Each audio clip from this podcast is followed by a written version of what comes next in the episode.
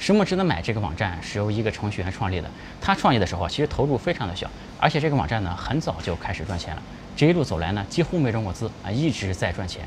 最近呢这家企业也成功上市了，非常的屌。这个故事啊非常值得我们学习。今天就和大家聊一下什么值得买，以及电商导购这个行业。另外最近啊上海有 China Joy，嗯，天南海北的朋友们都会来到上海。我们李自然说呢也准备借这个机会啊搞一个线下聚会啊，详细信息呢我们会放在评论区和知识星球，可以在知识星球搜索李自然的朋友们，嗯，来看我们的详细信息，嗯，期待和大家的见面哦。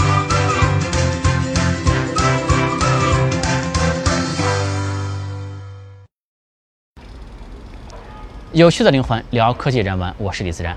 今天和大家聊一下什么值得买和电商导购。首先，我们先聊一下电商导购这个行业，先聊得干一点啊，让大家对电商导购这个行业有一个嗯概括性的认识。然后呢，我们再来分析一下什么值得买这家公司是怎样走向成功的。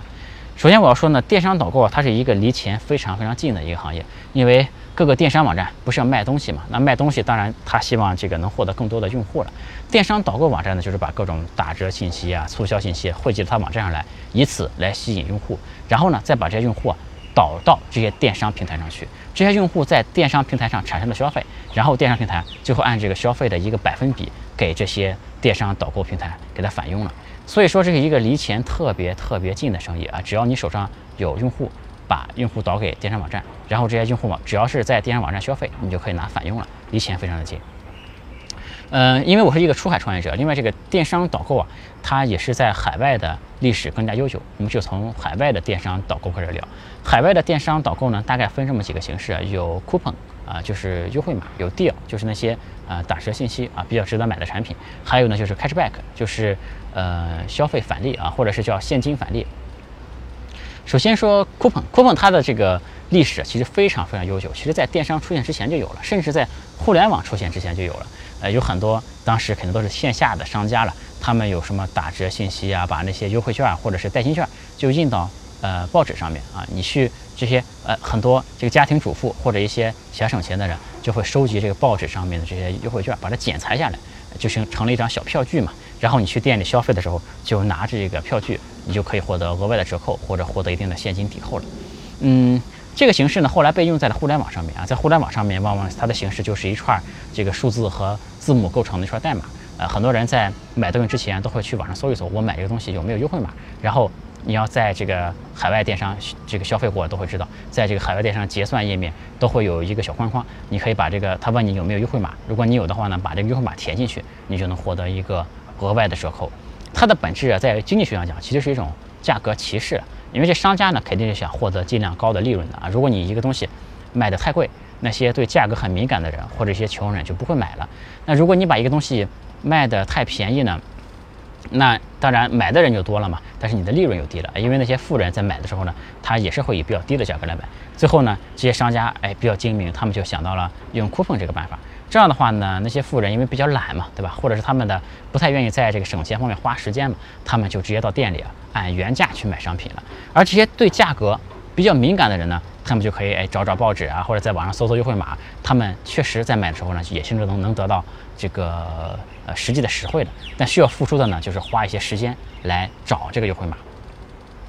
嗯，再说说 deal，deal 呢，其实就是一些优惠信息和打折信息啊。一个商家什么东西卖的便宜，什么东西值得买，是吧？这就算是一个 deal。嗯，包括这个美国做的比较好的，呃，包括海外做的比较好的有这个 Slick Deals，包括我们国内今天要讲的什么值得买，这些本质上它都是属于 deal 站啊。deal 站其实就是一种把这些嗯优惠信息聚合起来，提供给用户的这样的一个服务了。另外呢，还有一种形式就是 Cashback 开着 bike 在海外也有很多做的好的站，呃，有一个站是我朋友做的，那个站呢叫 Extra Bucks 啊，呃，包括女生啊，如果海外的，就因为我们李自然说有很多海外的观众了，海外的女生啊，如果买衣服啊、包包啊，男生如果买个服务器啊、买个域名啊，另外这个呃，包括男女生一起订个酒店、订个机票，都可以用这个 Extra Box 来买，这样你在消费的同时呢，就可以拿到返利了。啊，但是不管是 coupon 也好，deal 也好，还是 cashback 也好，它其实都是电商获得流量的一种手段。电这个商家呢就把这些优惠信息提供出来，然后呢后面就会一些小的站长是吧？就这些做电商导购这些人就会给这个商家去送流量拿返利了，就是这样的一个模式。啊，这个电商导购啊，大概从大的方面来看，有两个类型的做法，一种呢叫流量型啊，一种是用户型。流量型呢，其实做起来很简单，可以说一些呃比较简单的产品，一个程序员一两天也就能做出来了。因为这些 coupon 代码，呃，以及这些 deal 的这个打折信息啊。嗯，商家都会提供，而且呢，会有一些这个聚合服务商会把各个商家提供的这些 coupon 也好，deal 也好，都会给它聚合在一起。如果你写一个程序，把这些 coupon、把这 deal 拿过来放在你的网站上面，那这个网站就就完成了嘛？这个用户只要在你的网站上面跳转到电商网站上面对吧？他这个呃返利就会给到你的这个账户里面，你就能赚钱了啊！其实搭建起来呢非常简单，门槛也非常低。嗯，这里面最重要的一个能力呢，就是做流量的能力，也就是啊 SEO 的能力。就是搜索引擎优化了，因为典型的用户场景是这样的：用户要买一个东西，他就会到谷歌去搜索有没有这个东西的优惠码。但是有这个东西，这个生意门槛很低嘛，有大量的这种嗯做电商导购的站啊，凭什么谷歌会显示你的站，不显示别人的站呢？这就需要这个搜索引擎优化的这个能力了。比如说现在的谷歌啊，它会比较看重嗯网页内容的原创能力。如果你的这个程序只是把那些现成的 deal 也好，coupon 也好，把人家提供的信息拿过来放到自己网站上，谷歌就会认为你这个站的信息啊都是抄的。你这个站的信息一旦被谷歌判定是抄的呢，它就不会把你的权重排得特别高，用户在搜索的时候，你的站就不会出来，你也就很难赚钱。那这里面呢，就可以用一些程序的方法，用一些这个意思相近的句子、意思相近的词来替换掉以前的一些动词啊、名词啊等等，都可以进行替换的，用程序进行一个自动替换，这样呢，这谷歌。就可以，他就也判也看不出来，他会认为这些话、这些句子、这些打折信息都是你自己写的，哎，这样你的站呢就能排在相对比较靠前的位置，然后你就等着用户在谷歌搜索，哎，跳转到你的网站来，然后你再跳转到各个电商网站去，你就躺着收钱就可以了，对吧？呃，我们这个李自然说这个节目呢，其实我们往往都是偏向于讲大的机会，不太讲赚小钱的机会，因为很多赚小钱的机会，其实从时间投入上来讲是不是很值的，而这个商业。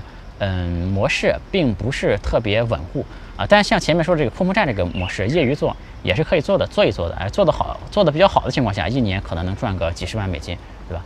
嗯，但这个生意呢，它其实它的这个商业模式也并不稳固，因为它我前面说过，这个模式是高度依赖谷歌的啊，因为你在这个生意上面，你产品体验做得再好，是吧？界面做得再炫酷。没有用啊！你做什么都没有用，因为用户呢，你做的再好看，他也不会在你停留很久。用户一个典型的行为就是买一个东西，到谷歌一搜，到你这里看到码，然后他就走了。哎，你也不希望用户在这停太长时间，就希望用户抓紧时间去电商网站买东西，你才能赚钱，对吧？所以说，这个大量的产品啊，都是同质化的，拼的呢就是谁的排名比较靠前。但是这个 SEO 这个事情呢，其实是有点玄学的啊，就有的时候你的网站流量上去了。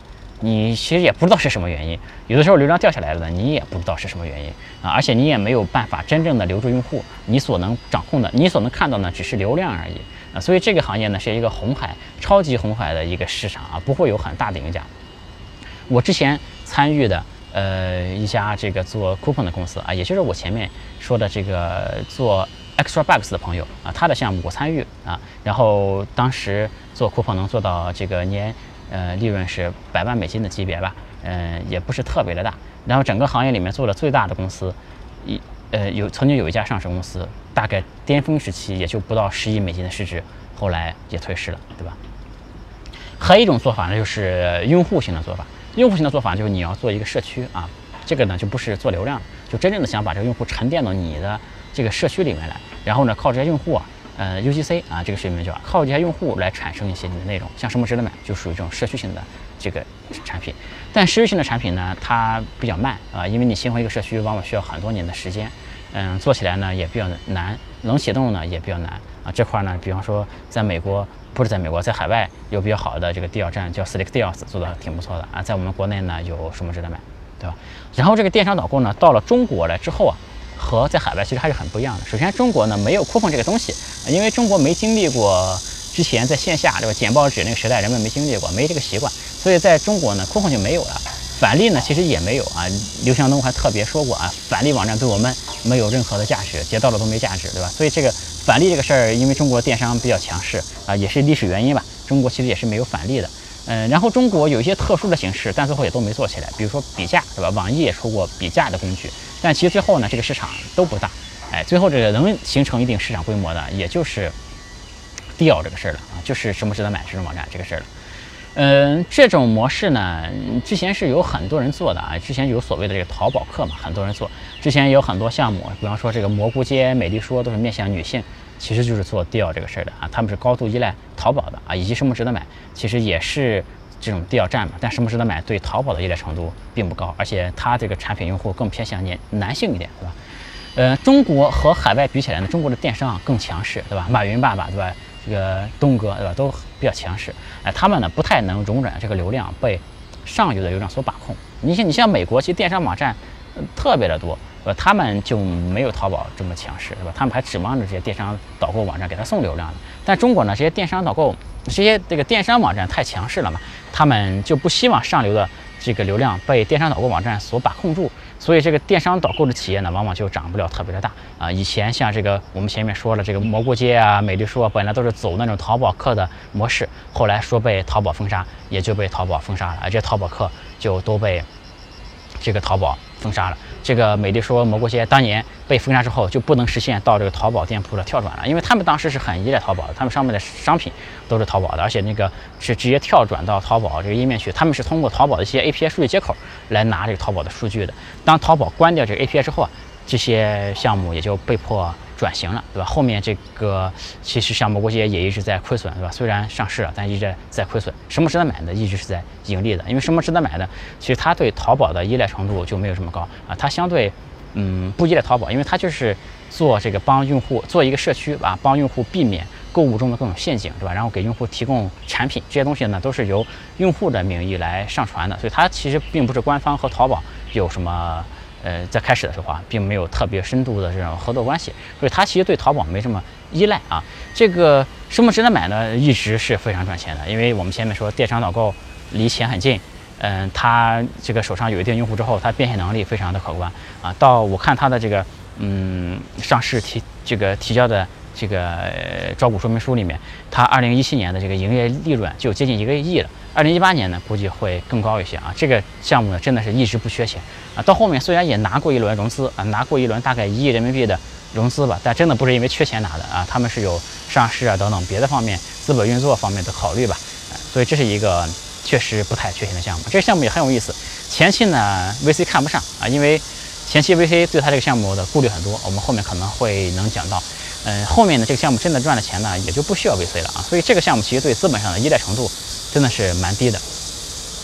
那我们说一下什么值得买，它为什么能做成啊？首先，它做的比较早，而且呢踏实啊。这个什么值得买，在起步的时候啊，其实是在一个呃移动互联网的红利期的。当时在移移动互联网的一个大红利期下，很多牛逼的创业者，嗯，最牛逼的一批人都在想着搞大事儿，哎，他们都在想着我要做一个。Facebook 还要做一个谷歌，哎，要做一个苹果，要做这种级别的项目啊！当然，最后这个失败的人也非常非常多啊，绝大多数都失败了啊！什么值得买这种小生意呢？其实是当时顶尖的创业者确实看不太上的，呃，因为什么值得买刚开始成立的时候，啊，就是一个 WordPress，就是一个怎么讲？最简单的那种博客程序吧，都不需要自己写代码，对吧？你自己搭上一个博客程序，网上发布优惠信息就可以了，没有任何的技术含量。你说这个东西找 VC，VC 也不可能会投的，对吧？你这个东西技术太简单了，你都没有 App，没有各种各样复杂的东西，你就一个简单的博客，你就开始赚钱了，对吧？呃，这个所以说很多高大上的。这个呃，很多创业者当时在干一些高大上的事儿啊，那什么值得买呢？当时打了一个时间差，他当时就做了一件特别特别扎实的事情，就开始做这个优惠信息这个事儿了。那些高大上业，那些高大上的创业者呢，往往是呃你很秀啊，但是没有用。这个什么值得买呢？虽然看起来土一点，呃很尴尬，但是呢问题不大，对吧？人家很快就开始赚钱了，对吧？所以说这在创业的时候啊，这个定位啊真的是特别特别。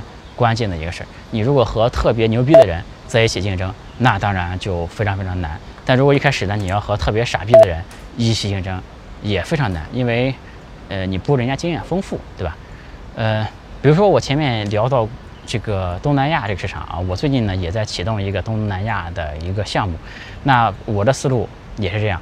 比如说你如果是做那些最大最大的。一些事情，比方说物流啊、电商啊，那肯定轮不到像我这样的创业者来做。那 BAT、OPPO、vivo、小米这些企业肯定就会做到，就做掉这些行业。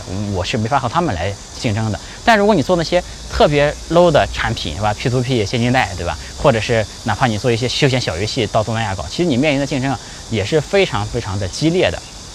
那对于我来说呢，嗯，我的优势是你既想办法避开那些最好的公司，但是呢，也避开那些竞争的人最多的那些行业。你像我的优势就是，呃，以前也做过一些项目，相对来说能沉得住气，也能拿到 VC 的投资啊。这样呢，我做一些相对来说不是那么急着赚现钱的项目，它的规模呢有一定的规模，但是呢又没有那么的大，对吧？这样在处在我这一层级的创业者。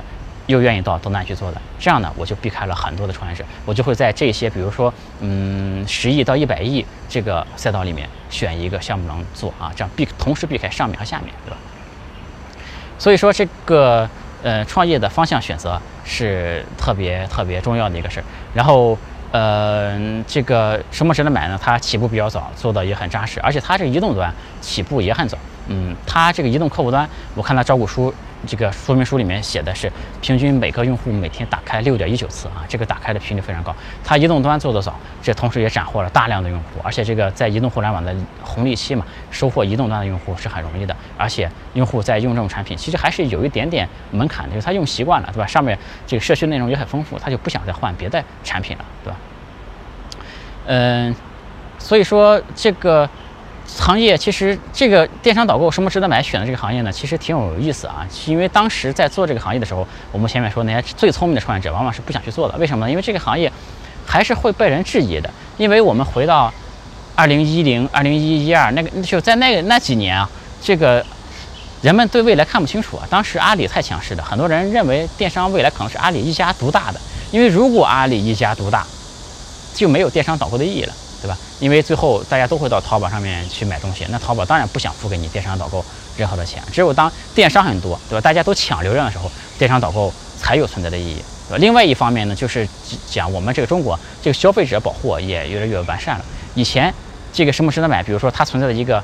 逻辑之一就是防止用户买到不值的东西，对吧？防止用户买那些比较坑的东西。但如果消费者保护做得越来越好了，比如说用户不满意就能退货了，哎，那这样呢，什么值得买啊？它存在的价值就也没有这么高了。所以聪明的人呢，往往会顾虑很多，会顾虑到，哎，以后会不会阿里一家独大，我做这个事儿就没前途了，对吧？会顾虑到，哎，以后这个消费者保护会越来越好，我做这个事儿可能也没有什么未来。但是呢，哎，他就会质疑它的合理性，对吧？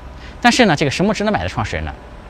他就看得很根本，他就认准了，就有两个问题。第一呢，用户买东西总是需要避坑的，对吧？很多，特别是很多男性用户在买东西之前，总是要先看一下这个东西究竟是好是坏的，怕买到假的东西，怕买到不好用的东西，还是需要避坑的。另外一个呢，就是不管是在什么时代，对吧？不管是谁一家独大也好，两家独大也好，用户总有买到便宜商品的这个需求的。所以，什么值得买这个站呢？总会有它的价值。你手上呢，把握住了一个呃有购物刚需的这样一个社区吧，那总是有能够变现的机会啊。所以说，他是挑了一个很适合他做的点，避开那些最厉害的创业者，也避开那些很 low 的创业者，然后精耕细作，终于成就了今天的价值啊。所以说我。总结他成功的原因，第一点呢就是他做的比较早，而且呢做的确实非常扎实。第二点呢就是他做的很中立。要知道中立这个事儿，它并不存在绝对的中立。嗯，就像很有名的这个罗永浩和王自如辩论那一场，对吧？罗永浩就说：“你都被手机厂商包养了，你还和我谈什么中立，对吧？”王自如说：“我们自有我们的办法，对吧？”这东西。能有什么办法呢？如果真的有办法的话，哇哦，awesome，对吧？你太厉害了！我觉得这个东西没法中立的，真的是任何这个人都不敢，这个我觉得都做不到中立这两个字，因为人们都是要恰饭的啊。这里面呢，其实你没法做到绝对中立，只是找一个平衡感而已。哎，你推荐的商品呢，如果还不错，对吧？那又给你钱，你当然是推荐的给你钱的这个商品了，对吧？但是当你做什么值得买这种导购型的网站的时候，这个中立性变得特别特别的。重要啊！你推荐一个产品，呃，可能有你可能本来想推荐一个产品是产品 A，但是呢，这时候有另外一个产品产品 B。你如果推荐 A 的话，因为因为电商网站电商导购这个事儿呢，就是如果你推荐一个商品，有可能是完全没有返利的；但如果你推荐 B 呢，可能就能拿到返利这个事儿，对吧？如果你推荐 A 完全不赚钱，不是赚多赚少的区别。你如果推荐 A 完全不赚钱，推荐 B 可能稍微差一点，但是你能赚钱的情况下，你会推荐。哪一个呢？如果打嘴炮，那很简单，我当然是推荐 A，对吧？我坚持我的原则。但你真正创过业的，你就会知道，你每天看到你成本的压力，你要养活团队，你要看到每个月上百万的支出就摆在眼前，这个时候你其实是很容易做出选择的，对吧？嗯，但是在就即便是在这样难选择的情况下，对吧？在这种很多人可能都会选 B 的情况下，什么值得买？在当初确实是属于选 A 的那一派的人啊，这样呢，他就收获了大批这个铁杆粉丝，认为他是一个真正。做到能做到基本上中立的一个站啊，这样呢，他在这个中立性做出来之后，就养成了一个社区嘛。后面他就开始做 UGC 这个事儿，很多内容都是由用户来提供的。由用户来提供呢，它的成本其实就会特别特别的低，因为你去雇很多编辑，你才能生产出这么多优质内容来，这个成本其实会很高很高。但是你靠用户，每个用户他看到东西是不一样的嘛，你就会把社会上各种优惠信息都搜集到网站上来，这样成本呢就很低。当然，什么值得买呢？最近啊，在这个中立性上也开始被人诟病了，对吧？最近很多老用户开始说，哎。现在好像没有以前那么中立了啊，要恰饭的这个倾向是越来越明显了啊。但是我们说，起码是什么值得买，在早期、中期的时候，这个中立性呢还是做得非常好的。再有第三点呢，就是什么值得买，它引进人才引进的非常成功。什么值得买的这个创始人叫隋国栋，他在这个二零一五年六月就挖来了这个京东智能集团的一个 VP 啊，叫做纳新的做这个什么值得买的 CEO，他呢就退到幕后去了，嗯。